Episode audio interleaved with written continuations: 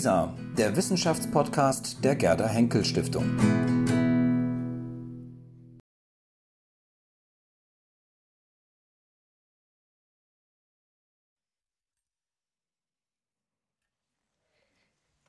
Nun ist die Sache der, des Zusammenlebens, der Konvivenz natürlich etwas, wo jeder auf seinem Feld, in seinem Bereich stärkere oder weniger starke Fähigkeiten hat. Deshalb haben wir heute Abend mit dem Blick auf Alexander von Humboldt einen von Haus aus Naturwissenschaftler, einen von Haus aus Kulturwissenschaftler auf das Thema blicken lassen. Was ist Ihnen denn beim gegenseitigen Zuhören der Vorträge aufgefallen? Da spricht der andere ganz anders, über etwas und kommt vielleicht zu einem ähnlichen Ergebnis wie ich. Ich lasse Herrn Ette anfangen. Ja. Das ist nämlich eine schwierige Frage.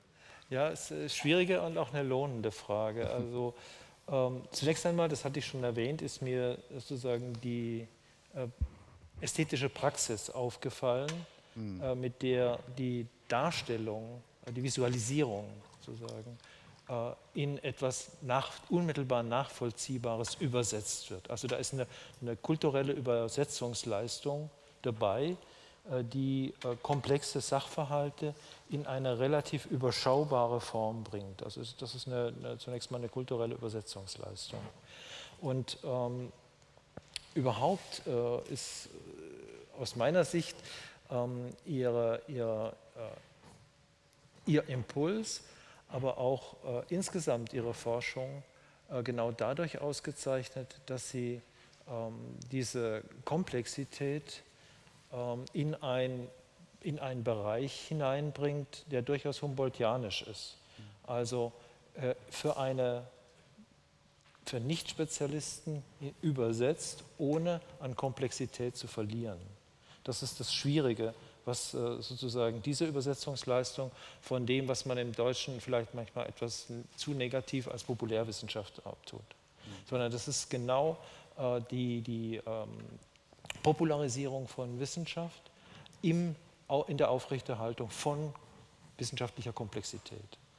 Also das, das ist sozusagen das erste Element, mit dem möchte ich mal anfangen, äh, das mir sehr, sehr positiv und sehr wichtig erscheint bei Ihren Forschungen, Herr Schellenhuber. Ja, ich werde jetzt die Gegenlaudatio halten, gewissermaßen, aber wir kennen uns ja, weil wir gemeinsam in Potsdam an einer wunderbaren Sache arbeiten, nämlich dem Voltaire-Preis für Toleranz ja, der Universität Potsdam, was in diesen Zeiten eine besonders wichtige Initiative ist. Und so haben wir uns kennen und schätzen gelernt. Nein, ich würde zwei Dinge sagen. Zunächst einmal ist Herr Ette ein begnadeter Erzähler. Das hat er eben wieder bewiesen und das ist eine gar nicht hoch genug einzuschätzende Fähigkeit, ein Narrativ spontan zu entwickeln, je nach Stimmungslage eines Publikums. Man muss ja immer in den Gesichtern lesen. Und ich glaube, dass er das wie kaum ein anderer kann. Das Zweite ist, dass wir in der Tat, äh, glaube ich, viele Zentralbegriffe auf unterschiedliche Weise angesprochen haben, die man jetzt banal zusammenfassen könnte, aber die bei Humboldt tatsächlich äh, überall zu finden sind. Das wahre, gute, schöne in diesem Sinn, das wahre, die Empirie, die akribische Festschreibung, Feststellung, Festhalten, ne? Dokumentation, selbst der kleinsten Dinge, wenn sie im Großen Ganzen eine Rolle spielen das Schöne, das ihn, glaube ich, immer ganz wesentlich geleitet hat. Schöner hat nie ein Geograf einen Berg gezeichnet, als der Chimborazo hier dargestellt ist. Aber eben dann auch die Moral in der Tat, dass Alexander von Humboldt bei all seiner Betrachtung eben gerade nicht der kalte Blick, sozusagen den kalten Blick des Naturbeobachters gewählt hat. Das hat er auch aber dem sehr wohl die Missstände erkannt, die hinter dem sich verborgen haben oder ganz offensichtlich zutage getreten sind, wie auf den Plantagen in Hispaniola und so weiter. er hat eben auch den Finger auf die Wunde gelegt. Und das ist, glaube ich, und da sind wir schon mitten im Thema, etwas, was ihn zu einem ganz, ganz großen der Wissenschaftsgeschichte macht. Er hat das Ganze versucht zu begreifen, aber er ist ihm nicht stehen geblieben. Er hat auch immer darauf hingewiesen, dass mit dem Wissen auch Verantwortung kommt. Und das haben wir in Deutschland, glaube ich, manche Jahrzehnte vollkommen vergessen. Und nach dem Krieg haben wir es mühsam wiederentdeckt. Jetzt in diesen bewegten Zeiten können wir eigentlich gar keinen besseren Bezugspunkt haben als Alexander von Humboldt dafür. Hat er eigentlich zu seinen Zeiten damals auch mächtig Kritik erfahren, nämlich dass er, wenn er irgendwelche Listen macht mit genauen Daten, dann plötzlich erzählerische Elemente unterjubelt. Also dass man sagt, naja, aber bitteschön, ich möchte die Fakten haben. Das ist ja etwas, was wir heute auch immer gerne in solchen Debatten haben. Und wenn er dann dem König auch mal was vorlesen darf, ist das zwar schön, aber bitte, Beratung von politisch Verantwortlichen ist ein heikles Thema für die Wissenschaft. Wie war das? Ja, also äh, Alexander von Humboldt hat äh, mehrfach äh, ganz äh, schlimme Verrisse, äh, ganz üble Rezensionen äh, eingefangen. Eine davon hat er auch mal abgedruckt. Dazu gehört auch eine ganze Menge. Also sozusagen ein Verriss eines eigenen Buches dann in Band 2 äh, zu bringen. Das, dazu gehört schon äh, gewiss, ein gewisser Mut auch als Wissenschaftler. Das hat ihn nie von seinem Weg abgebracht. Also es, äh, es gab Kritik an seiner Forschung, es gab Kritik an seinen Forschungsformen. Es gab äh, auch, selbst von Freunden, von einem französischen Freund, von äh, Arago, äh, den Vorwurf, dass er kein Buch schreiben könne, dass er nicht wisse, wie man ein Buch schreibt, weil er einfach äh, in unterschiedlichen Formen immer wieder experimentiert hat und in Inseln geschrieben hat. Also kein kontinuierliches Buch, sondern verschiedene Inseln in seinem Buch äh, gebaut hat, von, die, die, untereinander relational verbunden sind. Also kein kontinuierliches, sondern, also kontinentales, sondern ein insuläres Buch sozusagen, ein archipelisches Buch. Und äh, das hat, haben ihm seine Zeitgenossen durchaus negativ angekreidet. Und als letzter Punkt, äh, um den auch noch zu nennen, er hat kein einziges Werk abgeschlossen. Also er hat äh, immer im dritten oder im fünften Band äh, nach äh, mehreren tausend Seiten äh, dann einfach nicht mehr weitergeschrieben. Nach seiner Chimborazo-Erfahrung Ja. war das aber kein sozusagen keine verzweifelte Situation, sondern eine ganz normale Erfahrung, dass eben es keine Endlichkeit gibt in der Wissenschaft. Ja, es gibt, es gibt keinen Abschluss in der Wissenschaft. Und das, das scheint mir bei Humboldt eigentlich so ein Grundgedanke zu sein. Einer, der sich auf den unterschiedlichsten Ebenen durchbraust und äh, mit dem man sich auch mit steigendem Alter als Wissenschaftler durchaus anfreunden äh, darf, nämlich, äh, dass es sozusagen keinen Abschluss für das eigentliche wissenschaftliche Leben gibt, sondern eigentlich nur dann irgendwann mal ein Abbrechen äh, ein Verstummen oder wie auch immer, das dann äh, aber weitergeführt wird. Und das Entscheidende eigentlich ist, dafür zu sorgen, dass es in irgendeiner Weise weitergeführt wird. Ja, das hat Humboldt getan. Ottmar Etter hat von den Forschungsformen gesprochen, Alexander von Humboldts, die dann zu neuen, anderen Erkenntnissen führen als die eingetretenen Pfade. Wo sehen Sie eigentlich heute ähnliche Herausforderungen, dass wir mit sozusagen anderen Forschungsformen an, diese, an die Fragen herangehen können, um nicht Dinge zu wiederholen oder um nicht in eine Pfadabhängigkeit zu kommen? Ja, vielleicht, wenn Sie mir gestatten, noch ein kurzer Kommentar zu der Frage, dass Humboldt die Todsünde begangen- begangen hat, äh, verständlich zu schreiben und verständlich Dinge darzustellen. Wir haben ja eine Zeit erlebt in der Wissenschaft, also gerade in den 60er, 70er Jahren der Hyperspezialisierung, was geradezu als Auszeichnung empfunden wurde, wenn man so schreibt, dass es vollkommen unverständlich ist, also vielleicht für eine Gruppe von 10 bis 12 Kollegen auf der Welt, also Exzellenz äh, gewissermaßen als Kryptologie zu definieren. Darüber sind wir glücklicherweise hinweg. Aber er hatte auch den Mut zum Unvollendeten, das haben Sie völlig richtig gesagt. Auch darüber würde man die Nase rümpfen in akademischen Kreisen.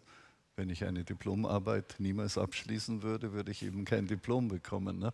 Nein, aber was Sie angesprochen haben, dann, ich glaube, das macht die Wissenschaft so großartig und so faszinierend und so unvergleichlich, dass man sich auf eine Entdeckungsreise begibt, zum Beispiel nach Indien und ganz woanders ankommt, weil da dazwischen ein riesiger Kontinent liegt. Und ich gebe Ihnen ein Beispiel dafür, weil es wirklich zurzeit sehr aktuell ist. Es hat gar nichts mit Erdsystemforschung zu tun, zu der ich auch eher zufällig gekommen bin. Wir haben, ich habe in Regensburg Mathematik und Physik studiert äh, und schon Ende der 70er Jahre haben wir dort im Rahmen der Festkörper, Festkörperphysik über neuronale Netze geforscht. Damals, um Spinngläser zu verstehen. Spinngläser, das wäre jetzt ein längeres Referat und das ist für Sie von weiter keiner praktischen Bedeutung. Aber man hat wie sein Glas. Das, ein Glas ist nicht völlig stochastisch, aber ist auch nicht kristallin, ist irgendwas dazwischen. Und das Modell dafür diente uns dann das menschliche Gehirn, die neuronale Struktur, Milliarden von Neuronen, die scheinbar zufällig vernetzt sind, aber eben in Wirklichkeit eine höchste Funktionalität besitzen. Nicht? Und da ging ja immer auch der Spruch, die Physiker haben versucht, mit Hilfe des Gehirns das Spinnglas zu verstehen. Das ist ihnen nicht gelungen, wir haben es immer noch nicht verstanden, aber wir haben damit sehr viel über das menschliche Gehirn gelernt. Und damals war es aber nicht möglich, weil die Hardware einfach nicht vorhanden war, neuronale Netze einzusetzen, um Algorithmen zu entwickeln, aus denen künstliche Intelligenz entsteht. Das geht aber heute. Das heißt, man hat an einem völlig anderen Punkt begonnen und endet dann bei etwas, was möglicherweise die nächste Stufe in der Evolution des Homo sapiens ist, Homo Deus, wie auch immer. Also es liegt ein riesiger Kontinent plötzlich vor uns, den wir niemals auf dem Schirm hatten. Ne? Und ähnliches können wir natürlich sagen. Diese Arbeit über die Eiszeiten, wie wir die begonnen haben, hatten wir keine Ahnung davon, dass wir die Aussage machen könnten am Schluss, dass der Mensch bereits alle künftigen Eiszeiten unterdrückt hat. Das kam wie ein Asteroideneinschlag. Aber so ist es in der Wissenschaft. Das ist dann so, wie Sie haben das eben erwähnt, Ottmar Ette, wie mit diesem Satz, alles ist Wechselwirkung, der auf Deutsch in einem französischen Text steht. Das heißt, da kommt auch ein Blitz plötzlich hinein. Ähm, wie ist das überhaupt für einen Wissenschaftler, der sich mit dem Wissenschaftler Alexander von Humboldt beschäftigt? Wie viele Blitze gewärtigen Sie eigentlich in Ihrer Arbeit ständig bei ihm? Also vielleicht erzählen Sie mal ein, ein, Beispiel, wo Sie zeigen, da haben Sie die ganze Zeit gedacht, jetzt habe ich Alexander von Humboldt verstanden, ich wende die Seite um und es ist nicht mehr so. Ja, das Tolle bei Alexander von Humboldt ist ja eigentlich, dass er einen äh, als erstens mal nicht, nicht loslässt und äh, zweitens habe ich auch selber nie äh, in meinem Leben, also ich beschäftige mich jetzt dreieinhalb Jahrzehnte mit Alexander von Humboldt, ähm, den Eindruck gehabt, den ganzen Humboldt verstanden zu haben. Ja, sondern es gibt eigentlich immer wieder eine, Vielzahl an, an, an Überraschungen, an Dingen, die einem zunächst mal nicht aufgefallen sind. Dann sind sie einem aufgefallen als inkohärent oder irgendwie eine Abweichung und plötzlich steckt System dahinter. Also plötzlich erkennt man ein Muster, ein Webmuster. Und, äh, und, und das ist eigentlich das Faszinierende bei Humboldt, äh, dass er einem immer wieder diese, diese Möglichkeiten bietet, ähm, eigentlich die nur große Literatur bietet äh, in, in, gewisser Weise, äh, nämlich auch in einer ganz gezielten Form vieldeutig zu sein unterschiedliche Logiken zu entwickeln. Und diese viellogische Struktur dann einem nicht irgendwie so vorwirft, sondern also hinwirft, sondern äh, dass, man, dass man daran sich wirklich entwickeln kann und daran eigene Theorien auch entwickeln kann. Also insofern äh, ist bei Humboldt eigentlich das Angebot äh, Polysem, Polysemie ist äh, für literarische Texte grundlegend, eine sehr äh, gezielte, also seine Literatur und ich würde seine, seine Schriften schon zur Literatur unbedingt rechnen. Ähm, verbinden eigentlich, äh, also wie er es auch ankündigte, einen rein scientifischen mit einem literarischen Zweck. Und dieser literarische Zweck, der äh, ist eben halt nicht nur hinzugesetzte Ästhetik, sondern Herausforderung. Also in, in diesem literarischen, dieser ästhetischen Dimension verbindet sich alles. Und das äh, Wunderbare bei Alexander von Humboldt ist, dass er noch viele Geheimnisse hat.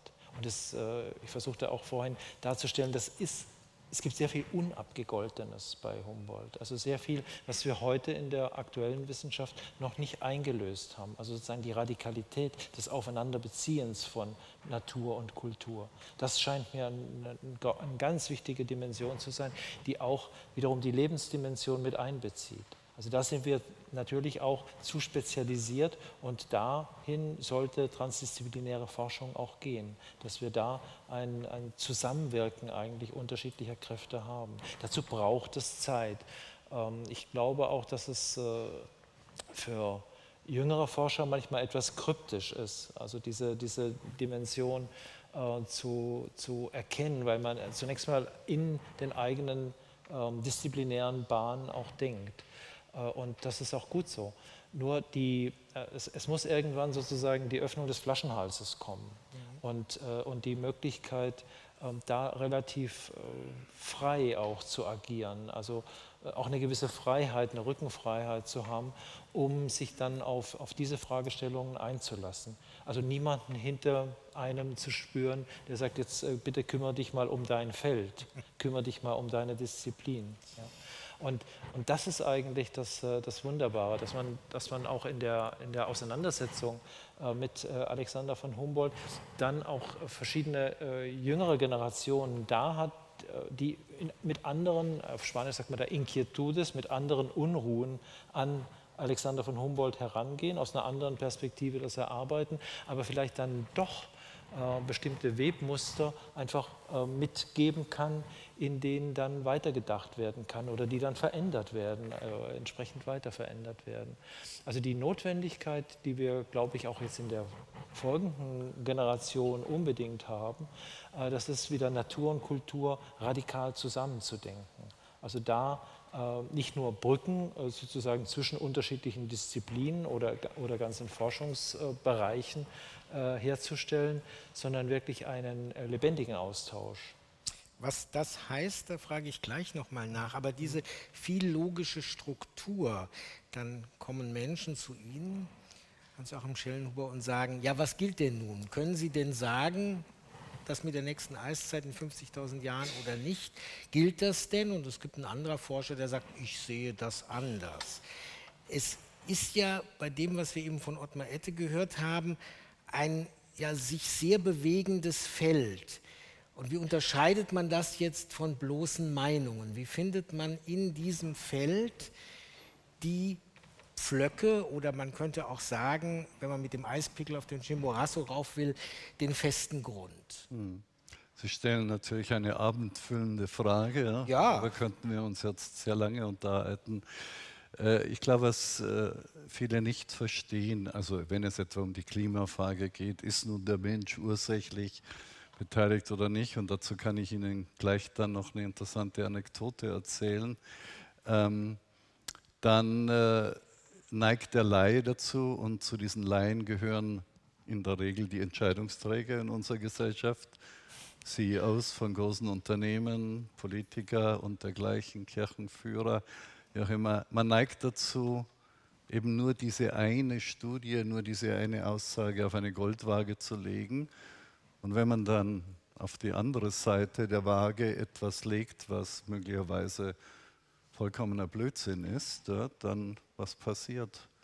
Sie haben eine Balance, das sogenannte False Balance, die ja oft da von den Medien gepflegt wurde. Aber was man eben begreifen muss, ist, dass bei einer so fundamentalen Frage wie der, ob der Mensch die planetare Umwelt fundamental verändert, dass bei so einer Frage die Wissenschaft als System begriffen werden muss. Das System der Wissenschaft produziert Erkenntnisse, Irrtümer, korrigiert Irrtümer, produziert neue Erkenntnisse, entdeckt neue Kontinente, wissenschaftlich wie geografisch. Das System bewertet sich selbst in Form seiner Akademien, seines Peer Reviews, wie auch immer.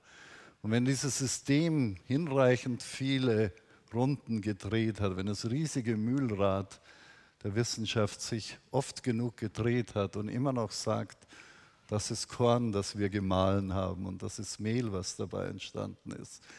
Dann haben sie zwar keine Gewissheit, die haben sie nicht mal in der Mathematik, wie Gödels äh, Theorem beweist, in der Naturwissenschaft sowieso nicht, aber sie haben eine an Sicherheit grenzende Wahrscheinlichkeit. So, und jetzt kommen wir zu dem eigentlichen Schlussfolgerung. Wenn jemand eine Autobahnbrücke baut, ein Ingenieur, dann wird er seine Statiker befragen, wie auch immer. Am Schluss wird die Brücke abgenommen. Der Ingenieur, der Statiker wird gefragt, ist die Brücke sicher? Kann er das beweisen? Natürlich nicht. Er kann nicht sagen, zu 100 Prozent ist die Brücke für immer sicher. In Genua ist vor kurzem eine eingestürzt, nicht? Aber er kann, wenn er seinen Job gut gemacht hat, sagen, ich bin überzeugt davon, dass sie halten wird, dass sie sicher ist. Und wenn die Wissenschaft genau das sagt, als System in einer Verlautbarung gemeinsamen von 140 Akademien zum Beispiel, ja, der Mensch beeinflusst das Klima, ja, wir treiben auf eine Heißzeit zu, dann ist das hinreichend, um daraus Handlungsempfehlungen abzuleiten. So ist das nun mal. Ich gebe Ihnen noch ein Beispiel, weil Sie haben darauf hingewiesen, Wegener, Kontinentalverschiebung. Es gibt eine Studie, wie viel Prozent derjenigen, die wirklich publizieren auf dem Gebiet, glauben, dass der Mensch ursächlich ist bei der Klimaveränderung. Sie kommen immer auf so Zahlen von 97, 98 Prozent. Wie viele Menschen, die sich beschäftigen mit dem Thema, also Geologen und so weiter, glauben Sie, äh, sind der Meinung, dass Wegeners Theorie der Kontinentalverschiebung korrekt ist. 97, 98 Prozent, sie kommen immer. Jetzt drehe ich das nochmal um. Wie viele Menschen in den USA glauben, dass die Erde eine Scheibe ist? Genau genommen so eine Art Steinofenpizza, weil das braucht Ränder, dass man nicht herunterfällt. Ja, das ist ernst gemeint. Es gibt ja die Flat Earth Society, es sind zwei Prozent, zwei bis drei Prozent der Amerikaner glauben, die Erde ist eine Scheibe. Aber jetzt wird es wirklich interessant. 26 Prozent der Amerikaner sind sich nicht ganz sicher. Es könnte so oder so sein. Und ich vermute, der Herr mit der spektakulären Frisur, der gestern die Queen besucht hat, gehört zu diesen 26 Prozent. Es könnte auch sein, dass es ihm egal ist. Aber nee, ich glaube, er ist an Steinofen Pizza sehr interessiert. Jetzt machen wir natürlich sehr stark, Ottmar Ette, den Zeitgenossen Humboldts, also unseren Zeitgenossen, der Fragen gestellt hat, der äh, Zusammenhänge erkannt hat, die wir heute erst als besonders wichtig wahrnehmen. Und Sie haben ja im Grunde genommen gesagt, eigentlich ist er auch der Zeitgenosse des 22. Jahrhunderts noch. Jetzt würde ich aber gerne mal wissen, wo ist er uns fern? Es ist ja manchmal auch sehr gut, äh, dadurch, dass man jemanden in einem Abstand betrachtet, zu sehen, aha, da sind wir an einem anderen Punkt als dieser Mensch. Also konnte er sich zum Beispiel so ein Szenario, was wir auch heute gehört haben, nämlich im Grunde die Selbstauslöschung der Menschheit oder zumindest das Ende der Welt, wie wir sie kannten, vorstellen? Also das glaube ich eigentlich nicht. Also das ist ja auch sozusagen jene Kluft, die äh, sozusagen die Menschheit immer begleitet und die sie auch jetzt in größerer Schärfe begleitet, nämlich die immer äh, raschere technologische Entwicklung auf der einen Seite und die, ähm, ich sag mal, sehr langsame, kaum wahrnehmbare, bezweifelbare äh, Verbesserung der ich sag mal, ethisch-moralischen Fähigkeiten des Menschen. Ähm, ich selber bin Optimist und glaube an eine, äh, an eine Erweiterung und Verbesserung dieser Dimension, aber sie ist unendlich viel langsamer als die technologische Entwicklung. Und da ist uns Humboldt fern, weil er natürlich schon in der, in der Gesamtheit seines, seiner, seiner Wissenskonzepte eine optimistische Vorstellung hatte von dem, wie sich die Menschheit entwickeln würde. Ja? Ähm, er ist uns aber in keiner Weise fern, was die Diagnose bestimmter Gefahren angeht. Natürlich hat er zum Beispiel auch die äh, Auswirkungen der industriellen Revolution unterschätzt in ihrem Gewicht. Aber er hat darauf hingewiesen und er hat auch deutlich gemacht, welche Auswirkungen das hat. Und insofern müssen wir praktisch nur Humboldt in das 22. oder in das 21. Jahrhundert übersetzen, um ihn auch wirklich als einen äh, ganz guten Ratgeber zu haben. Also er ist uns fern in seiner konkreten historischen Ein die ist historisch geworden. Aber das historisch Gewordensein seines Wissens ist präsent. Also diese, dieses historische Gewordensein ist für uns präsent, während er in dem, was er, wo er sozusagen historisch geworden ist, zeitverhaftet ist. Ja, da ist bei uns die, sozusagen die Schere zwischen beiden Entwicklungen, der technologischen und der ethisch-moralischen, sehr viel weiter und sehr viel tiefer aufgegangen. Vielleicht darf ich da noch einsetzen. Ich weiß, Sie haben einen Stapel abzuarbeiten. Das nein, nein. wie bei einer Talkshow. Das da weiß man, die ist immer zu Ende, wenn Anne will, den Stapel abgearbeitet Wir können hier bis Mitternacht arbeiten. Okay, gut, ich habe Zeit. ähm, ich bin Ihnen ja noch eine Anekdote schuldig, weil da wir auf on record sind, wird das natürlich sofort registriert, wenn man eine Geschichte nicht zu Ende erzählt. Ähm, nein, und das passt zu dieser Frage. Also es gab einen sehr guten Artikel gestern im Tagesspiegel von äh, Van Koll mit der Überschrift Menschenunfug, der die Naturordnung stört, wo es eben genau um die Frage ging, hat Alexander von Humboldt den Klimawandel schon vorhergesagt. Und das ist ja auch in dieser sehr bekannten Biografie ein bisschen insinuiert. Und das hat er nicht wirklich, ja? das konnte er nicht. Er hat sehr wohl erkannt, wie Herr Ette eben darauf hingewiesen hat, dass lokal, vielleicht sogar regional, durch Verbrennung von Kohle, wie auch immer, Dämpfen, Dünsten und so weiter die Umwelt verändert wird. Das mit der Abholzung und der Störung des Wasserkreislaufes, das hat er auf geniale Weise erkannt. Das bestätigt sich immer mehr, dass dadurch der ganze hydrologische Aufbau des Planeten verändert wird. Aber er konnte natürlich nicht vorhersehen, dass äh, CO2, was ihm bekannt war als Nebenprodukt, eben diese enorme Treibhausgaswirkung entwickeln konnte. Ich glaube, in seinem Todesjahr hat John Tyndall dann die ersten Messungen dazu durchgeführt, also nachgewiesen, die Treibhauswirkung. Aber es war dann Svante Arrhenius 1896, der dann in einem legendären Paper ausgerechnet hat, wie dieser Treibhauseffekt sein würde.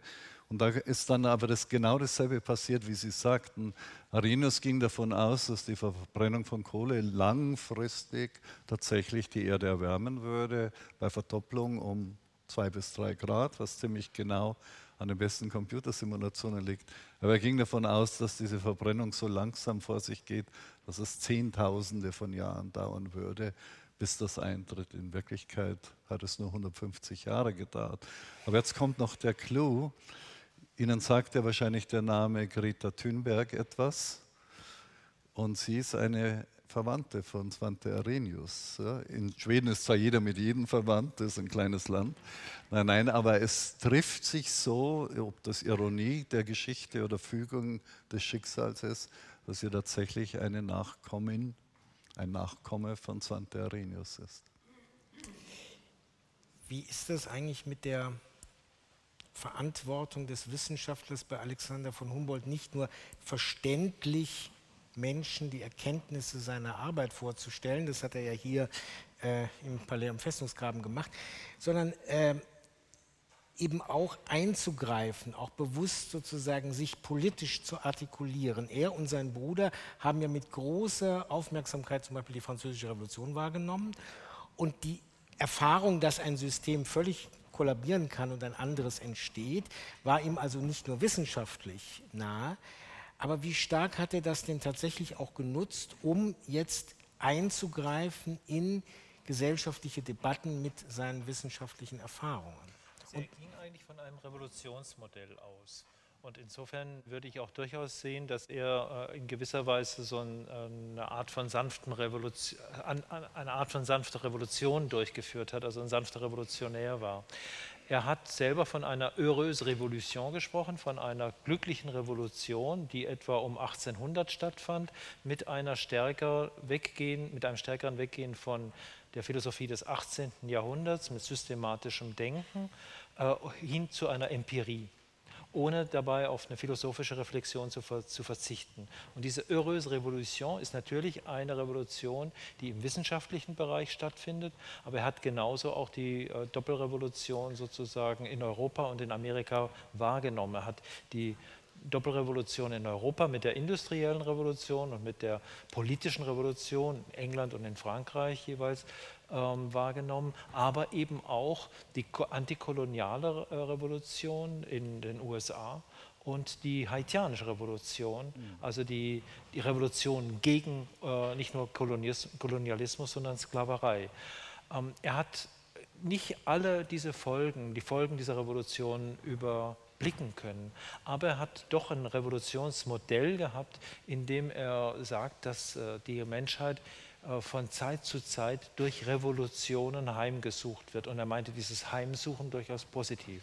Also insofern äh, sehe ich auch, dass, äh, dass man bei Humboldt eigentlich ein sehr, der ein ausgezeichneter Diplomat war, der ähm, also nicht der, der, Berliner Volksmund bezeichnete den äh, Botschafter in Frankreich als Gesandten und Humboldt als Geschickter. Ja, äh, also er war ein ausgezeichneter Diplomat, konnte äh, wunderbar vermitteln, aber ich glaube schon auch, also er war auch ähm, sozusagen Demokrat am preußischen Königshof, aber äh, oder ein Republikaner, um es mal so zu sagen, am, am, preußischen Königshof. Aber er war durchaus der Überzeugung, dass, ähm, dass es äh, nicht einfach nur immer weitergeht, sondern dass es Revolutionen, dass es Revolutionen bedarf, um Dinge umzuleiten. Und diese, diese, dieses Denken, dieses, dieses durchaus ähm, freundlich dargestellte, aber in der Sache selbst, so scheint mir, recht starke Vertrauen auf die prägende Kraft von Umwälzungen in der Wissenschaft, in der Gesellschaft. Äh, das ist, äh, und er, er musste ja praktisch über einen Großteil seines Lebens ein Gesellschaftssystem ertragen, buchstäblich ertragen, und er war mit allen Königen befreundet äh, in Preußen, dem er nicht zustimmte. Also ein Gesellschaftssystem ertragen, dem er nicht zustimmte, ohne bitter zu werden. Das ist schon auch eine Leistung über einen derartig langen Zeitraum, wenn man Gesellschaft prägen will. Und Humboldt wollte Gesellschaft prägen. Das verbindet ihn auch mit Wilhelm.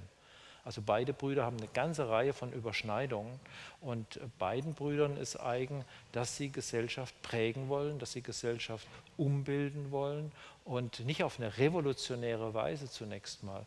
Aber ich denke schon, äh, und Wilhelm ist sicherlich äh, von der Revolution auch noch ein Stückchen weiter weg als Alexander, aber ich denke schon, dass, äh, dass Alexander in dieser Art des Denkens darauf vertraut hat, dass es, zu, dass es immer wieder notwendige Umwälzungen innerhalb der Menschheitsgeschichte gibt. Und ich setze mal einfach hinzu, vielleicht stehen wir vor einer solchen. Die wir dann natürlich auf ganz unterschiedliche Weise beschreiben müssen. Auch da muss dann wieder Natur und Kultur zusammenkommen.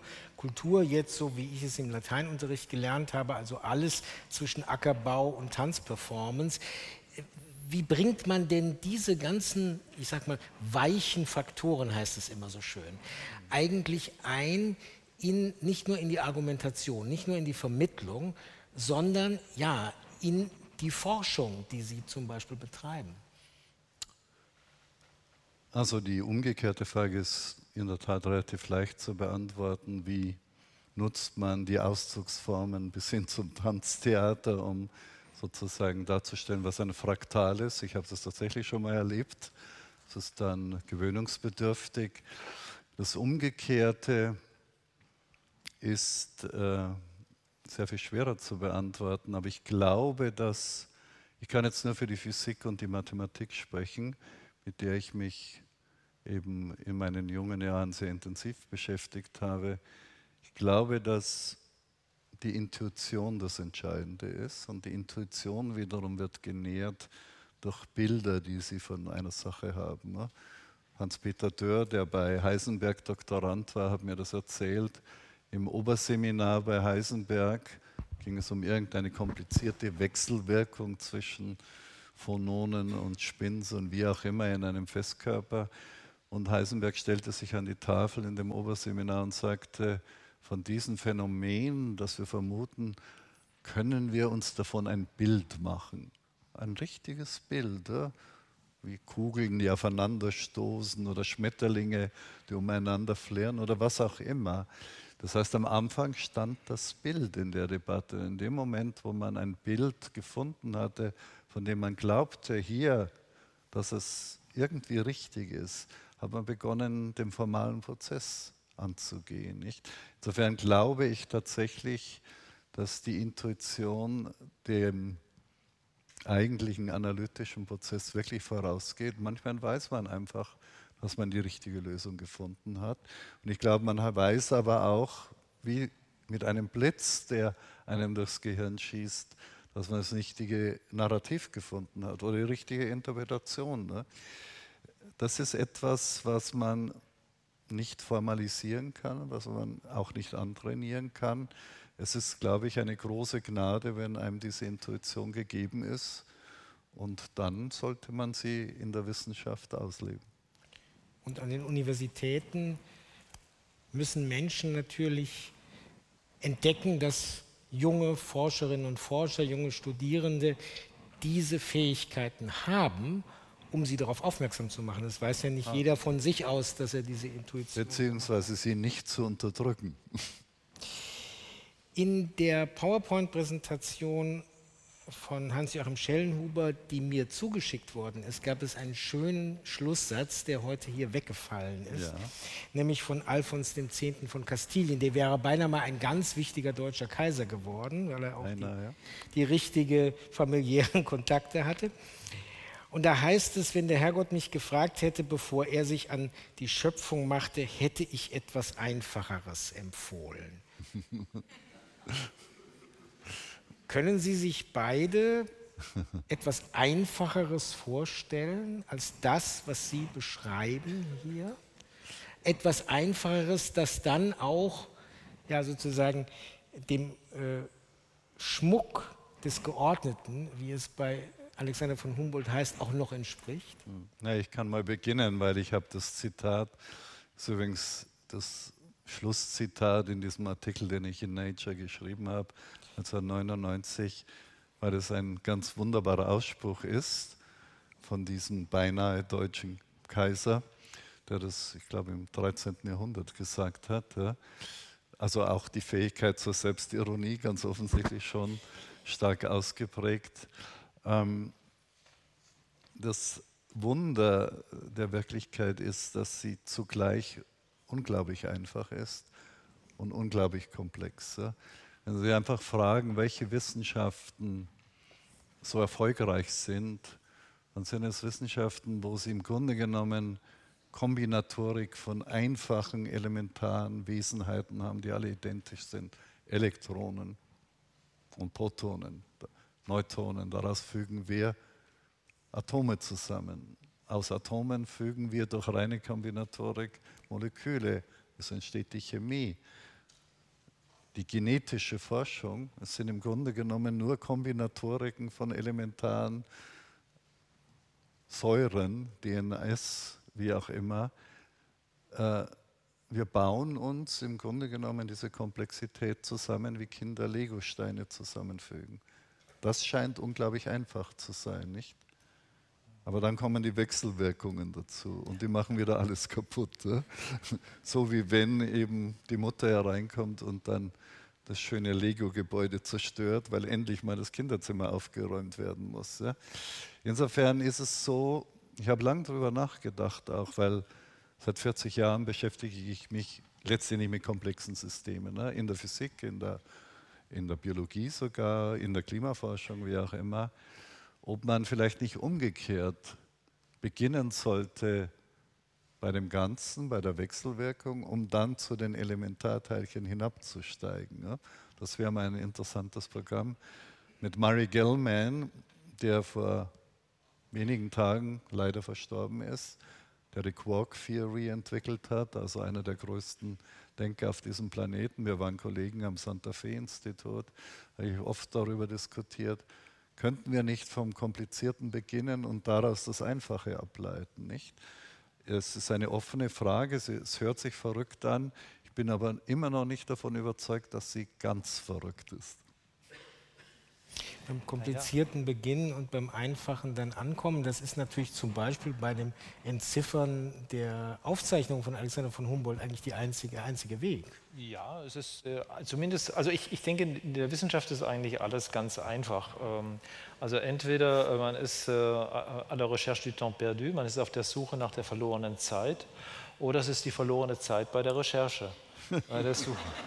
Und äh, ich glaube, dass sich also von daher. Ähm, oder äh, beides. Äh, ja, oder beides. Manchmal beides. Ja, oder das, was man verloren glaubte, also verlorene Zeit glaubte, hat genau. sich dann hinterher doch gelohnt. In also insofern muss man nicht äh, die Hoffnung aufgeben, auch wenn man den Eindruck hat, dass man bei der Recherche so viel Zeit verloren hat. Aber eigentlich macht ja, ähm, ist ja die Komplexität äh, für eine Wissenschaftlerin oder einen Wissenschaftler sehr spannend. Und äh, das ist ja eigentlich das Salz in der Suppe. Das heißt, man hat man sucht ja nach Komplexität und ähm, nach einer Komplexitätssteigerung auch. Und das macht jetzt bezogen auf Humboldt schon äh, ungeheuer Laune und Spaß äh, zu sehen, wie komplex er gedacht hat und dass es da Verbindungen gibt, die man am Anfang überhaupt nicht gesehen hat. Nur ist natürlich macht es auch Spaß, ähm, diese Komplexitätssteigerung dann wieder zu übersetzen, also dafür eine Form zu finden und auch eine Form, die in irgendeiner Weise akzeptiert oder akzeptabel ist. Äh, und das verändert sich immer mit den äh, unterschiedlichen Zeiten. Also die ähm, Zeiten äh, für Alexander von Humboldt waren nicht immer gut im deutschen Raum und im deutschsprachigen Raum. Und ähm, die Zeiten sind aber sehr gut geworden mittlerweile, weil er sich leicht übersetzen lässt in seiner Komplexität in den heutigen Kontext. Das war vor 30 Jahren durchaus mhm. anders. Und äh, dafür gibt es Gründe, äh, warum sich die Veränderung in der Gesellschaft jetzt auf ein weiteres, breiteres, intensiveres Verständnis von Alexander von Humboldt einlässt. Ich bin also sehr optimistisch, dass sich diese Entwicklung auch weiterhin fortsetzen und verstetigen wird. Ähm, diese Intensität der Auseinandersetzung mit Alexander von Humboldt ist auch eine Intensität der gesellschaftlichen Auseinandersetzung mit Alexander von Humboldt. Wissenschaft reagiert hier auf eine Forderung, die auch aus der Gesellschaft kommt und Wissenschaft gibt die Auseinandersetzung mit Humboldt in die Gesellschaft und äh, es ist sozusagen eine Wechselwirkung zwischen beiden Bereichen. Und ich bin selber sehr ähm, äh, optimistisch und auch sehr äh, überzeugt davon, dass die Alexander von Humboldt Forschung eine große Zukunft hat. Also dass wir eigentlich erst angefangen haben, uns mit ihm zu beschäftigen, um uns besser kennenzulernen, uns selbst besser kennenzulernen. Also man könnte sagen, Humboldt hätte kein besseres Jahr für seinen 250-jährigen Geburtstag wählen können. Ja, genau. Auch weil die Herausforderungen an uns so hoch sind, so groß sind, dass wir auf ihn zurückgreifen müssen und hoffentlich noch viele Forschergenerationen auch die Möglichkeit dazu haben, weil sie nicht von permanenten Tornados in Berlin Mitte gestreift werden. Ich danke Ottmar Ette, ich danke Hans-Joachim 现在的。